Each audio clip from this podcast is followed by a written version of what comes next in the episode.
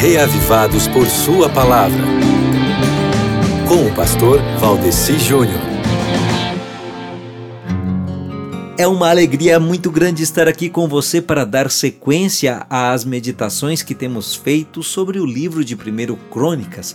Ontem eu falei aqui com você, meu querido amigo ouvinte, sobre Davi recebendo as bênçãos de Deus através do louvor e indo até o trono de Deus através da oração. E eu deixei claro para você que este é o pontapé inicial para ser bem-sucedido no que Deus quer que você faça. Ontem nós falamos sobre isso comentando o 1 Crônicas 17. Aí você vê só o que aconteceu nos capítulos seguintes aí de 1 Crônicas, as conquistas. Sabe, meu querido, o cristão só conquista com Deus. Sem Deus, o que o cristão consegue é só ilusão.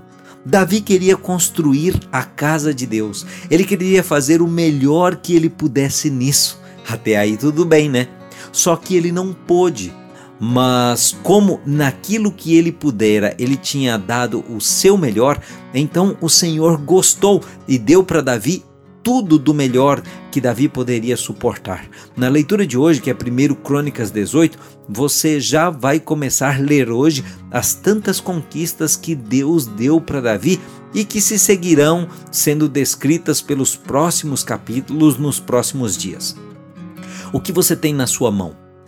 Se você for dedicado totalmente ao Senhor, talvez Ele não lhe dê tudo o que o seu coração ambiciona, mas com certeza vai transformar o que você tem na mão em algo muito grandioso que vai trazer muita alegria. Então, comece com o que você tem, que é uma Bíblia, e a oportunidade de fazer a leitura bíblica de hoje. Abra sua Bíblia e faça a leitura de hoje em 1 Crônicas 18.